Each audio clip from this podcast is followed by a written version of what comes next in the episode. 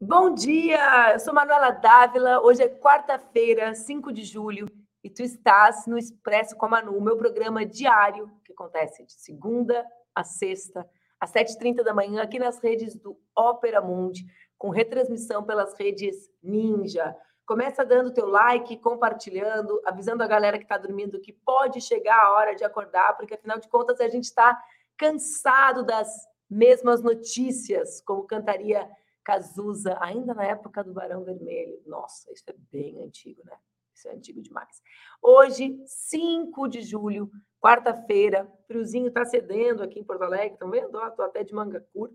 O pessoal da produção que está lá em São Paulo estava até de gorro, cobertor, está mais frio em São Paulo que Porto Alegre, viu, gente? Tem gente que ainda não acredita em mudança climática. Tudo que está acontecendo no nosso planeta, velho de guerra, como a gente fala aqui no Rio Grande do Sul. Vamos começar o nosso giro pelas notícias antes de receber o nosso convidado de quarta, que todo mundo adora e já fica na expectativa. Eu começo a ler rápido as notícias para poder começar a conversar com o Luiz Maurício. Mas antes disso, eu quero conversar com vocês sobre o que aconteceu ontem na Câmara dos Deputados, quando a Frente Feminista Antirracista lançou a campanha nacional contra a violência política de gênero e raça. Esse ato foi um ato de engajamento, de solidariedade, as nossas seis parlamentares que estão sendo covardemente, o que é uma redundância, porque o bolsonarismo sempre é covarde, estão sendo, sendo covardemente processadas no Conselho de Ética da Câmara dos Deputados por terem o quê? Lutado contra o marco temporal. Então, essa frente feminista antirracista é mais um dos espaços de articulação, de solidariedade, de luta contra a violência política de gênero que o bolsonarismo usa, digamos assim, como grande marcador da sua atuação, da sua organização e da busca do seu engajamento nas redes e nas ruas.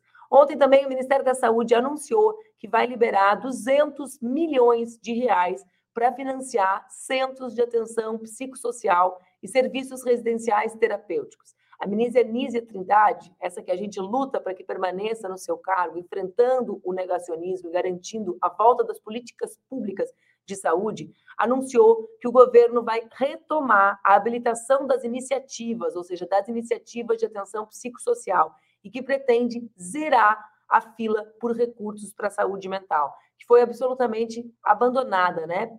Eh, destruída as políticas de saúde mental no último, no último ciclo. Bom, ontem, por cinco votos a dois, o Supremo Tribunal Federal derrubou o decreto de Bolsonaro que permitia a compra de armas por interesse pessoal. Somente os ministros indicados por quem? Por ele, Bolsonaro, votaram contra o relator. Com a decisão, a compra de armas só pode ser autorizada no interesse da própria segurança pública, ou da defesa nacional, e não mais em caráter de interesse pessoal. Essa decisão é bastante relevante para desmontar, para, que a gente possa desmontar o que representou o bolsonarismo, não só do ponto de vista do discurso político violento, mas das transformações legais construídas por eles nesse longo ciclo que estiveram à frente da presidência do país. A disseminação de armas, que tem relação com a incrementação de ataques violentos em ambientes uh, outrora seguros, né? Também é uma, um passo, digamos assim, para que a gente derrote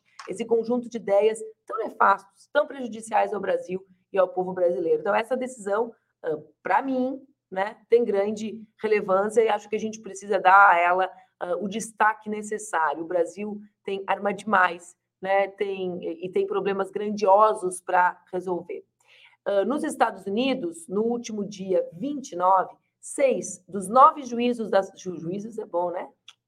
Dos nove juízes da Suprema Corte decidiram por considerar inconstitucional qualquer programa de seleção universitária que considere raça de um candidato ou candidata como uh, fator relevante.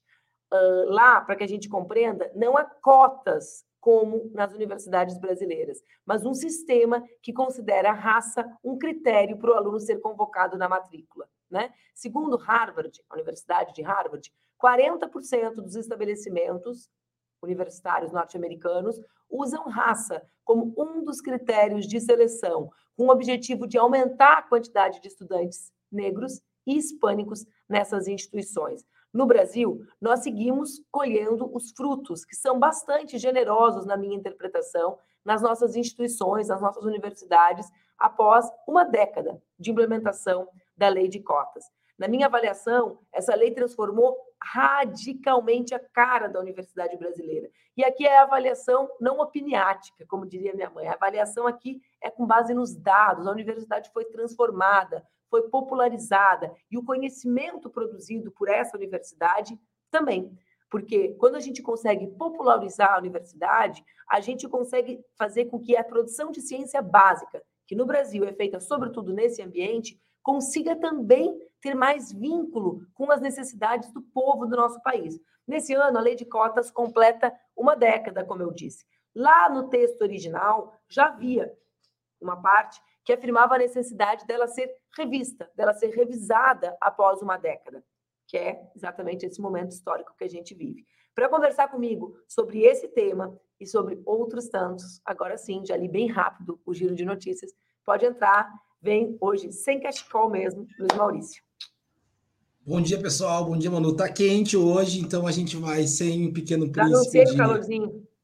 É, não, é, a, gente, a gente vai sem Pequeno Príncipe de, de, de, do Parque Marinha. Continua Pequeno Príncipe, mas sem cachecol, sem a, a, a, a indumentária. É, Pequeno Príncipe sem cachecol é tipo rainha sem coroa, né? A gente fica... É, não, é, o que tem, é o que tem, a gente tem que lidar com a realidade dura, né? A realidade dura é assim, é muito é, essa, essa esse tema, mano, é muito complicado porque a gente fica com a sensação que a gente luta, luta, luta e em vez de avançar na direção do que a gente deseja, a gente retrocede. Então, mesmo depois de todo o nosso esforço, a gente ainda está fazendo lutas por uma reparação mínima.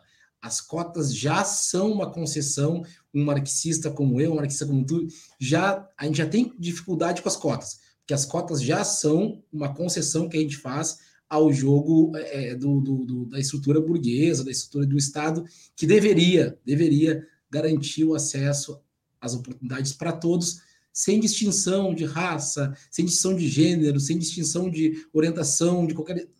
Tudo isso quando tu fala uma concessão, é para dizer, né? Deveria ser universal o acesso. Isso, é. Seja. Nós não devia estar nos tapeando por vaga, devia ter vaga para todo mundo. Isso, e não devia ser um tema.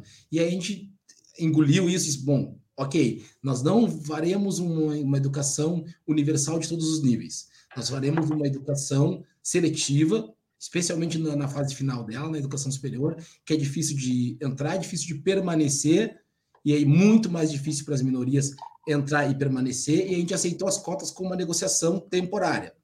Mesmo essa negociação temporária está sendo ameaçada não apenas no Brasil, como nos Estados Unidos, que foi onde ela ganhou proporções é, é, de visibilidade mais concreta.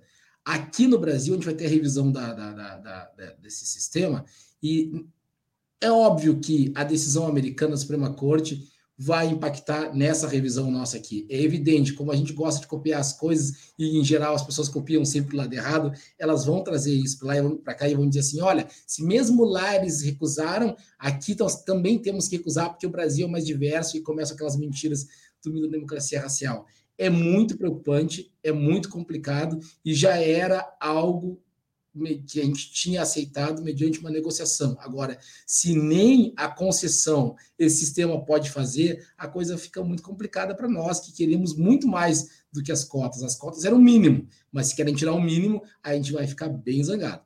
Ó, oh, oh, Maurício, eu estava pensando, eu e tu, a gente é da universidade antes das cotas, né? Uh, a gente não foi colega de aula, então, assim, tu era um dos poucos jovens negros na, na PUC, quando eu estudava, e na URGS, quando eu fazia na Federal também, tinha um, um outro menino, Gilvandro, que foi o único colega negro que eu tive nas ciências sociais. Uh, então, em qualquer, em qualquer olhar, as cotas revolucionou o ensino superior, né? Então, se a gente olha a cara da universidade, hoje em várias universidades, mais da metade dos estudantes são negras e negros. Se a gente olha o desempenho dos alunos cotistas, né, é um desempenho acima da expectativa, porque um dos argumentos da elite brasileira é que as cotas derrubaria a qualidade do ensino brasileiro, e o que derruba a qualidade do ensino é a falta de investimento, como no governo Temer e no governo Bolsonaro, né?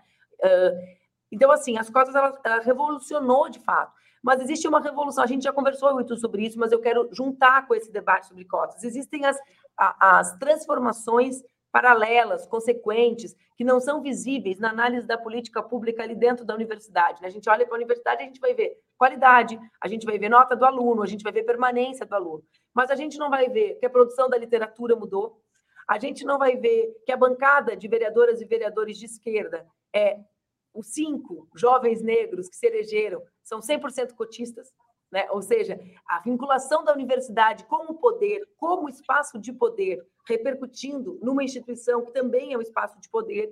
Então, a, a raiva, digamos, os ataques às cotas, eles são mais do que o ataque à forma de acesso à universidade. Eles são um ataque à, à expressão da mudança que as cotas representam em toda a sociedade, porque o conhecimento é o templo da elite, né? A universidade era o verdadeiro templo da elite, não a igreja, porque como lugar que produzia conhecimento e, portanto, poder, né, Maurício? E, e, e isso foi muito inteligente a, o movimento negro ter focado na, na universidade, especialmente no Brasil, porque bem, bem exatamente isso falou. É, a universidade representa muita coisa que não é dita para a sociedade brasileira, mas a sociedade brasileira sabe. Então, esse espaço de prestígio, de poder e as cotas realmente foram, foram, foram mudaram a cara da universidade e estão mudando os trabalhos dos professores brancos que sempre estiveram na universidade. E isso é uma, um outro ganho, esse ganho paralelo do qual tu falava, que é muito interessante. Mudaram as bibliografias, e mudando as bibliografias, mudam os livros publicados, e mudando os livros publicados, muda o que circula de debate, e mudando o que circula de debate, muda tudo. Então, acho que as cotas têm esse, essa, essa função é, lá nos Estados Unidos, é, nessa, nessa, nessa petição aí, nessa, nesse, já atendida dos estudantes dessa associação para democratização e, e do, do, acesso, eles eram um grupo de estudantes asiáticos que alegavam que os negros eram beneficiados no ingresso da, da, da de Harvard. E a gente vai ver os números, não é, não é. Harvard tem 30% de estudantes negros. Então não há esse, esse beneficiamento. Porém, contudo, isso está bem baseado nessa, nessa coisa que tu falou, que assim é um sentimento de perda de poder trazido pelos ganhos das cotas lá de décadas, aqui de uma década só, mas que a gente já vê resultado. A perda de sentido e de ocupação de outros agentes no campo do debate americano. A gente vê assim uma elite negra é, a gente vê uma ocupação cultural negra muito forte na música, na literatura, na filosofia, e isso, sem dúvida nenhuma, aqui é um clichê, mas é verdade, incomoda certos grupos que não queriam as transformações desse sistema. E são transformações muito mínimas, mas são transformações que incomodam muito. Aqui no Brasil, eu sempre, sempre penso na, na, na numa situação de uma, uma amiga nossa que relatou que ela estava na FAMEX, Faculdade de, de, de, de, Comunicação da PUC de Porto Alegre, e ela estava assistindo um debate em que uma moça diz, argumentava que cotas não eram necessárias, que ela mesma tinha conhecido três pessoas negras na comunicação, e ela citava essas pessoas negras, ela, ah, é um ex-namorado de uma amiga minha, e também tem aquele rapaz que escreve no jornal tal, e também tem aquele rapaz que é editor. E essa minha amiga levantou o braço e disse: Tu estás falando da pessoa. Exatamente, essas três pessoas, uma só. E ela, ah, eu não sabia e tal, para ver o nível, nível do debate em que a gente está inserido. É preciso que se entenda que as cotas não são um instrumento para beneficiar um grupo. As cotas são um instrumento para corrigir uma distorção social que acaba beneficiando todo mundo, no sentido prático, no sentido efetivo, porque as pessoas se qualificam mais, e no sentido simbólico, porque a sociedade fica melhor, uma sociedade mais justa, é uma sociedade mais, mais, mais, mais capaz de resolver os seus problemas, e a gente sabe também que isso é um, um, um, um ataque em, em, conjunto. A gente sabe que, primeiro, a Suprema Corte tirou o direito ao aborto. Aí colocou para os estados. Muita gente sim, ah, mas não tem problema, você vai para um estado é, é, é liberal e está tudo resolvido é que não pode ir para o Estado liberal. Então, é, a Suprema Corte deu uma guinada com, essa, com, essa, com, essa indica, com essas três indicações do Trump, perdeu esse equilíbrio e aí ela ficou muito conservadora. e agora ela está indo para um conservadorismo que vai destruindo todas as conquistas americanas que ocorreram dentro de um espectro de lutas por direitos civis. A gente, assim, eu acho que a morte da, da, da Ruth Ginsburg, que era a melhor das, das, das juízas da Suprema Corte, é, abriu as portas para coisas muito ruins. Começou com a perda do, direito ao aborto, passou agora pelas cotas e vai chegar em níveis que a gente teme até, mas a luta, a luta é árdua. E, de novo, vai respingar, vai refletir na nossa luta aqui pela renovação das cotas no agora aqui, pertinho, segundo semestre.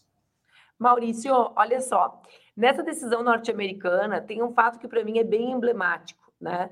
Uh, que é o fato de ter um, um, que é o que traz um debate que a gente também tem feito eu e tu em outros momentos, mas não em torno da questão das cotas, né? Então é como se a gente tivesse a chance de organizar coisas que a gente já falou em outros momentos.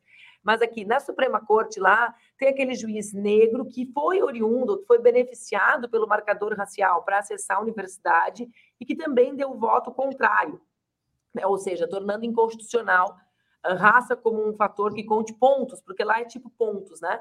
Não é cota que nem aqui, para o acesso à universidade. E isso me traz a discussão que a gente tem feito, eu e tu, que se de um lado a gente tem que refutar esses movimentos que menosprezam eu digo na esquerda, né, galera, que menosprezam raça, gênero como marcadores importantes da construção uh, da desigualdade, né? De outro lado, também essa é uma oportunidade para a gente perceber, né, que raça sem classe, né? Ou seja, sem a noção de classe, de pertencimento ou gênero, né? Para falar aqui desde o meu lugar, também não garante a construção uh, da vitória efetivamente. E esse ponto de equilíbrio, né?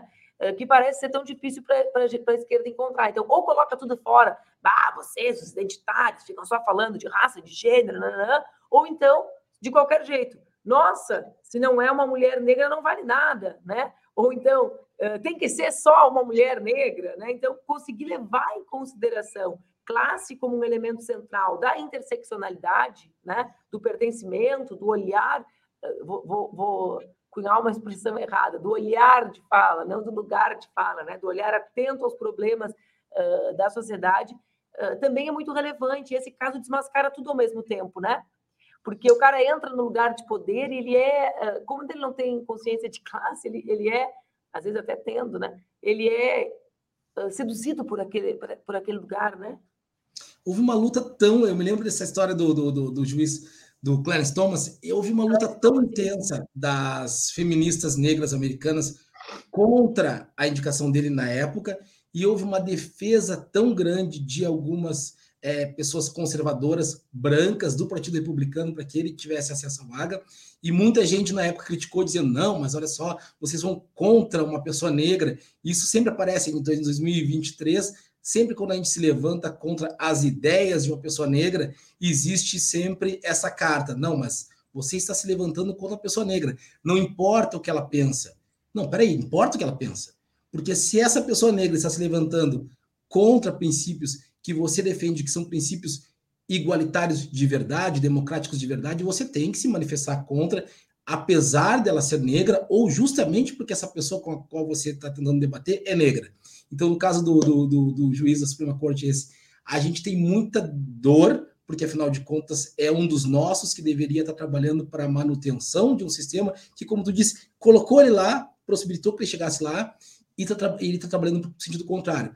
Porém, todavia, contudo, é, a gente tem que lembrar que o, o juiz ele é um republicano abraçado nas ideias republicanas, e as ideias republicanas hoje têm uma bandeira, e essa bandeira é destruir a rede de direitos civis que os democratas teriam, teriam construído. O que é paradoxal, a gente sabe que a, que a, que a abolição americana foi trazida por um, um, um republicano, Abraham Lincoln era republicano, mas ao longo dos, das décadas a gente sabe que o Partido Republicano foi por um lado e o Democrata foi por outro. Com isso, eu não quero dizer que a, porque a abolição foi trazida pelo Lincoln só pela bondade dele. Não, houve luta, houve sangue, houve luta negra, evidentemente, houve luta branca também, uma luta positiva de apoio, houve, houve guerra. Mas a questão fundamental aí para os tempos atuais é que um grupo de pessoas acha que foi longe demais, que são muitos direitos das minorias, são muitos direitos das mulheres, tem que reduzir. E esse tem que reduzir se apoia em alguns aliados de ocasião que são membros dessas classes que deveriam, é, que estão sob ameaça. Então é paradoxal que a gente veja um juiz negro defendendo ideias absolutamente prejudiciais para nós negros, mas principalmente defendendo que essas ideias não apenas sejam levadas a debate, mas que elas sejam destruídas. E aí a gente vê o antimarxismo, aí a gente vê a misoginia, aí a gente vê todas as coisas que vão destruir a nossa comunidade negra sendo encabeçadas por pessoas da comunidade negra. E aí essa coisa, é, coisa fica feia, porque a gente, por vezes, a gente se vê obrigado a combater pensamento negro e a gente dá aquela dor no peito, tipo assim, nossa, será que eu estou fazendo a coisa certa? Porque afinal de contas, será que eu não estou é, é, é, é, fazendo de sinal trocado o que o juiz da Suprema Corte está fazendo? Será que eu não estou indo para o lado oposto do que eu deveria estar tá indo? Mas quando essas coisas acontecem, e acontecem com uma frequência é, é, muito, muito alta, a gente tem que pensar assim, qual é o meu princípio? Se o meu princípio é a, o direito das pessoas a terem acesso aos seus direitos, a gente tem que seguir. E aí a gente tem que lembrar que a Constituição americana, que é bem curtinha, né, são 27 emendas, é bem curta, diferente da nossa, que é, que é enorme, é cheia de, de, de, desdobramentos. A Constituição americana é muito clara e diz lá, baseado na, na Declaração de Independência Americana, que aliás ontem fez aniversário, os, o ser humano tem direito a três coisas básicas, independentemente de como ele seja: vida, liberdade e o direito de buscar a felicidade. E foi justamente esses, esses é, princípios que foram usados agora contra os direitos dos negros. Porque disseram assim: olha, é, as cotas é uma maneira, são uma maneira de é, sabotar o princípio da igualdade. Você está diferenciando um ser humano de outro. Isso é muito perverso, porque é justamente é o mesmo argumento, né, Maurício, daqui, que é, o, que é a ideia de que a reparação histórica é um privilégio.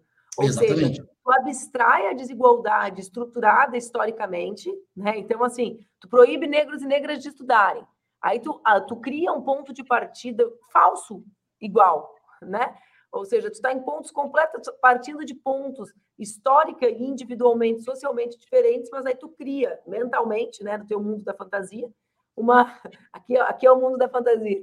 Aí tu cria, né, o mundo da, da fantasia de ponto de partida igual e abstrai que pode chegar uh, num mesmo lugar, sabe? É, é, é uma lógica. Eu estava pensando, eu estava até com a caneta, porque eu ia tentar fazer uma regra de três aqui na, na, no post-it que está na minha frente para saber quantos por cento dá isso, mas na, na segunda, que eu fui para Brasília para o lançamento do GT de enfrentamento ao ódio, eu encontrei um deputado, o Alexandre, um deputado muito querido aqui do Rio Grande do Sul, ali de Rio Grande, sabe? Da nossa cidade querida, uh, esse prefeito de Rio Grande. Aí o Alexandre me chamou atenção para um dado, ele falou, ah, quantos votos tu é, tu lembra que a gente teve na votação do impeachment? Ah, não sei, 140, né, que defenderam a Dilma. Aí ele, 147. Aí eu, ah, tá. E no marco temporal? Aí eu não sei, Alexandre, mais ou menos 130, aí 147. Que que eu, aí eu ó, passa o tempo, objetivamente, o tamanho da galera que representa essas nossas ideias mais avançadas, né, Luiz, dentro do Congresso, continua o mesmo. E nesse sentido, essa fração tão pequena, eu, a regra de três que eu ia fazer, se alguém quiser fazer para mim aí, é quantos por cento de 513 dá 147? Essa era a continha, né? 513 igual a 100, 147 igual a X, gente. Essa está é, tá montada na cabeça aqui. Uh, mas então, porque essa é a turma que vai defender que a lei de cotas avance, como avançou em determinados lugares. Eu estava aqui olhando na nossa, na nossa pauta, né, que a Luísa generosamente organiza para mim, que ó, 2%, o governo Lula vai reservar 2% das cotas para transexuais em concurso público e outros dois para indígenas. A USP aprovou cotas raciais para professores em concursos com mais de três vagas. A PUC de São Paulo vai ter cotas para professores e quer que 37% das, dos profissionais docentes sejam pessoas negras em seis anos. Ou seja, isso são marcadores visíveis do avanço. A lei ela tem que tentar captar o avanço, mas a nossa conjuntura, correlação de forças no Congresso é essa. Está aqui o Alexandre e a Bibiana Petrini dizendo: nós somos 28% do Congresso.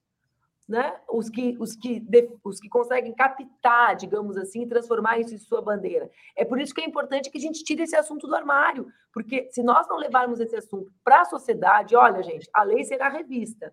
Qual é o vai ser revista para avançar, né? Ou para retroceder, né? É Ela vai colher os frutos do que a gente fez ou não, né, Maurício?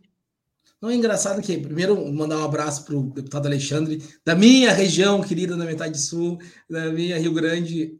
É, essa, eu não sabia desse dado, fiquei muito triste agora, enquanto a Manu falava, eu ficava triste, ficava deprimido, eu acho que. É, é e depois botaram 28%, é muito baixo mesmo, é uma luta muito, muito hercúlea. Mas aí, aí, felizmente, a Manu trouxe essa outra possibilidade, que assim, se a gente está revisando, as possibilidades são abertas, né? Então a gente está tá avançando e avançar é bom. E aí eu também me lembrava que a Suprema Corte Americana já tinha decidido alguma coisa muito desfavorável lá em 1893, se eu não me engano, vai se virando, que é o separados mas iguais, que sustentou aquela doutrina de Jim Crow, que é assim, tipo, no sul-americano, é, maciçamente, assim, os negros são iguais aos brancos, mas devem viver de forma separada.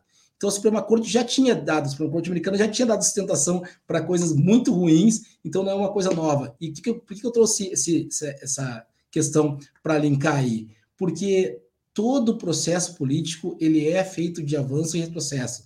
Quando a gente vê essa, essa, essa, esses dados das cotas, eu me lembro para concurso de professor e tal, professor docente, concurso docente das universidades, é muito raro, quase impossível ter três vagas para um, um cargo, quase impossível. Isso é quase impossível. Então, não houve grande transformação no quadro docente brasileiro nesses 10 anos de cotas. Então, assim, a gente vai ter que mudar esse sistema. A gente descobriu já, a gente aprendeu que as pessoas vão lá e dão jeitinhos de não colocar as pessoas, é, os grupos que elas não querem que ocupem espaço dentro desses grupos. As pessoas vão lá e os candidatos vão lá e dizem que são negros e não são. Os candidatos nos concursos de, de, de docente vão lá as universidades fazem concurso com uma vaga só, e aí um ano depois chamam outro concurso e mais outro e outro, só para não compor as três vagas que obrigam as cotas. Então é muito importante a gente ficar atento que as estratégias do outro lado também estão, estão, estão se melhorando, eles também estão se adaptando à reação nossa. Então a gente tem que se adaptar agora à contra-reação deles. E a gente vai numa dinâmica de transformação que é dolorosa, óbvio, mas é que é muito, muito interessante porque nos renova para a batalha. Pelo menos a gente não cai naquele tédio de dizer tá tudo resolvido, não precisa, não precisa mais nada, eu posso ficar no meu quarto, sentado na minha poltrona, comendo banana amassada e ouvindo, sei lá, Beethoven. Porra, comendo banana amassada chegou. É, eu me, é, que, é que isso é uma imagem que eu me lembro de um, de um autor chamado Alexandre Soares, que ele tinha essa imagem, não sei se é Beethoven, acho que é Schubert que ele falava, mas eu acho muito interessante essa imagem do intelectual que fica comendo banana amassada, sentado ouvindo música. Nem mastigar precisa. É, não que eu não goste de música erudita, pelo amor de Deus, não me cancelem outra vez. Só uma imagem, tá, pessoal? Não, ô Maurício, a gente tem uma cota de cancelamentos infinitos na vida. Eu queria te dar essa gostaria. a cara de nervoso. De novo, meu Deus! Não, uma vez, numa dessas uh, coisas que acontecem assim na política, Cara, inventaram um negócio horroroso a meu respeito, e eu, né, cara, muito jovem, eu entrei em pânico, porque não existe nada pior do que as pessoas acreditarem em coisas horrorosas a teu respeito. É pior do que a avalanche crítica, né? Daí um político bem velho, assim, ele me ligou e disse assim: "Olha, as crises são intensas, mas muito rápidas. Logo vai surgir uma outra crise. E eu sempre que eu vejo alguém sendo cancelado e lutando para sair daquilo, eu dou vontade de dizer assim: calma, porque tu já vai ser esquecido. Né? Isso não é sobre ti em geral. Isso é sobre a, o desespero das pessoas de ver, né, de exterminar os seus próprios limites, que é algo que a gente pode conversar na próxima semana, né, Maurício? Que é essa, esse desespero, né, acrítico de não permitir que as pessoas errem e superem os seus erros, porque por exemplo, a gente está fazendo todo esse debate sobre as cotas aqui. Eu sempre gosto de botar o problema em mim, porque é mais fácil o problema ser meu do que do outro, né? eu, no início da minha militância, sempre defendi cotas, mas sempre defendi cotas para estudantes de escola pública, porque para mim a escola pública capturava automaticamente a questão racial e de classe. E vê, não é que eu não acho que, que deixe de capturar, simplesmente eu ignorava a dimensão prática e também simbólica da afirmação da questão racial nas cotas. E é uma opinião que eu fui uh, transformada pela realidade, pelo movimento negro. Né? Isso que nós éramos minoritários, nós defendíamos cota quando ninguém defendia. Né? A nossa discussão era pública ou raça, né? Era assim. Uh, mas mesmo assim eu mudei, eu fui tocada por argumentos. E eu só consegui fazer isso porque ninguém botou o dedo na minha cara e disse: sai daqui, sua idiota. Porque se fizessem isso, gerava uma parede intransponível entre aqueles argumentos que ao fim me transformaram e eu. Né? Então, o cancelamento ele, ele tem essa dimensão que, é, que tem um, um, fundo negacionista, porque tem um fundo de deslocamento da capacidade crítica, científica, da divergência. E a divergência é tão boa quando a gente consegue tocar o outro para ir para frente, né? Que é, que é o senso, o sentido mínimo dos debates e da vida pública. É a possibilidade de eu conseguir convencer alguém de algo que é importante para mim, e esse alguém, pelo convencimento, pela palavra, possa andar comigo, não pela força. E aí eu acho que é uma coisa que a gente tem perdido ao longo dos anos, a gente está cada vez mais progredindo para um sentido contrário a isso, mas é que é bem isso, é, bem, é muito lindo quando a gente muda de ideia sobre alguma coisa no sentido positivo, né? a gente muda porque a realidade conseguiu falar com a gente de modo mais claro do que a gente estava é, percebendo antes. Acabou o nosso tempo, Luiz Maurício. O pessoal fica te esperando, fica torcendo aqui do lado, faz eu ler tudo rápido. Aquela coisa que ninguém nem entende o que eu estou falando tão rápido para tu entrar, mas já acabou. Ah, é sempre ótimo e sempre curto, porque passa, passa muito rápido, assim, de tão maravilhoso que é debater aqui contigo, Manu. Mas sabe o que, que é massa? Que a gente fica convivendo com as pessoas. E aí eu quero terminar nosso papinho dizendo que na, no sábado rolou o lançamento de Baldeação, que é o livro novo do Luiz Maurício, né, lançado pela Cultura, né? Uh, sabe o site da Cultura, do, da editora, para é, falar para a galera? É editora, editora de cultura.com. Editora de cultura, sabia que tinha um detalhe, que é o de cultura, não é só cultura, é isso que eu estava tentando lembrar. Uh, se vocês conseguirem ainda colocar aí nos créditos, galera, se não agora, na volta do quadro, esse livro Baldeação é um livro curto e duro, né? Eu saí do lançamento na Paralelo 30, Luiz Maurício, e li para o Duca no carro aquele conto primeiro que tu sabe que me perturbou, que me deixou perturbada, que ficou me assombrando, né? Uh, da mulher seca, né? Então, assim, eu quero muito indicar quem, quem quer conhecer. O Luiz, ele é super versátil, né? Então, se vocês procurarem, vocês vão achar livros de, de crítica marxista, né? Sobre afromarxismo, vocês vão achar vários livros, né? E esse, e, é, eu até fiquei pensando, cara, mas o outro livro que eu li do Maurício não era assim. Eu fui buscar, né? Porque uh, tem que eu me lembre, tem três outros que eu me lembro. Tem aquele da capa verde. Ó, é, louca, o raça, o memória visual, memória visual. O das é, outras. Das ostras, manipulação das ostras, que tá é vendo? Eu lembro de tudo. Divulgação da Manu, sobre divulgação da Manu sempre. É, tem Pequeno Spoiler do Mal, tem um monte aí, mas eu acho que agora a pessoa tem que comprar o de ação. Oi? É, mas aí são todos diferentes entre si, mas baldeação, eu sugiro muito, assim, para quem quer ler, para quem quer ler um texto que tem essa questão, ó, que lindo. Ah, Maurício, hein? Fernanda Bastos, ah, olha ali, a cara da Que olhar, hein? Que olhar, e ele ainda fala minha dona, Deus me livre e guarde, ó, gente. De Rio Grande para o planeta Terra. Mas, ó, esse livro Baldeação, então, editora de cultura.com.br, o Maurício colocou ali no chat para a gente botar aqui nos créditos, é muito relevante e, e tem essa pegada que eu gosto muito de ele conseguir trazer os elementos da denúncia do racismo, mas com poesia, né? Não com aquele. Vejam bem, eu vivo entregando panfletos, não é uma crítica, mas não com aquele ar ah, mais panfletário, mas tá ali, tá ali, não, tá, tá ali de uma maneira tão delicada e tão estupidamente forte, assim, né? Uh, a, a Elisa Lucina tem uma poesia que é A Fúria da Beleza. Não é? Conhece essa poesia dela? Lindo, a poeta e a poesia. Lindo, lindo. É, A Fúria da Beleza. Essa poesia dela é sensacional. Então, uh, esses contos do Luiz Maurício, eles têm essa fúria da beleza. Então, eu sugiro que vocês leiam, entrem ali no site da Editora de Cultura e acessem. Até semana que vem. Até, obrigado, Manu, obrigado.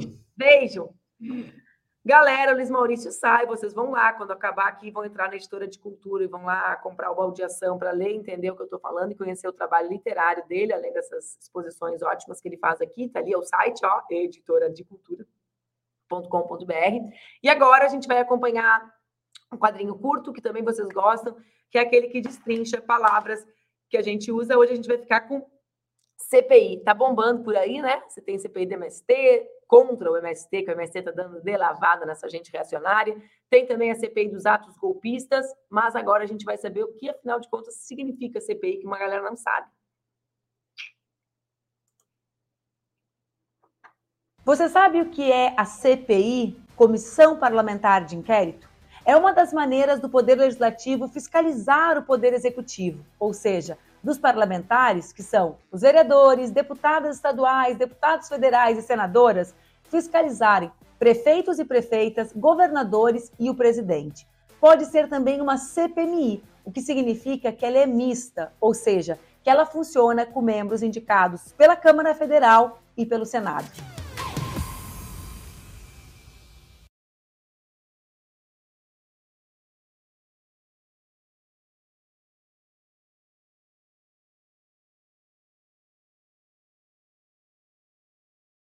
Falei, vou embora. Já pensou se eu saio?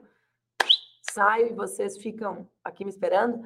Hoje acabou. Galera, amanhã eu volto às 7h30 da manhã com aquela convidada especialíssima que vocês adoram, a Mara Moira, para conversar sobre os temas do momento e outros assuntos que pintam por aqui nas nossas cabeças, nas nossas reflexões noturnas, porque a gente fecha a pauta na noite para encontrar vocês às 7h30 da manhã.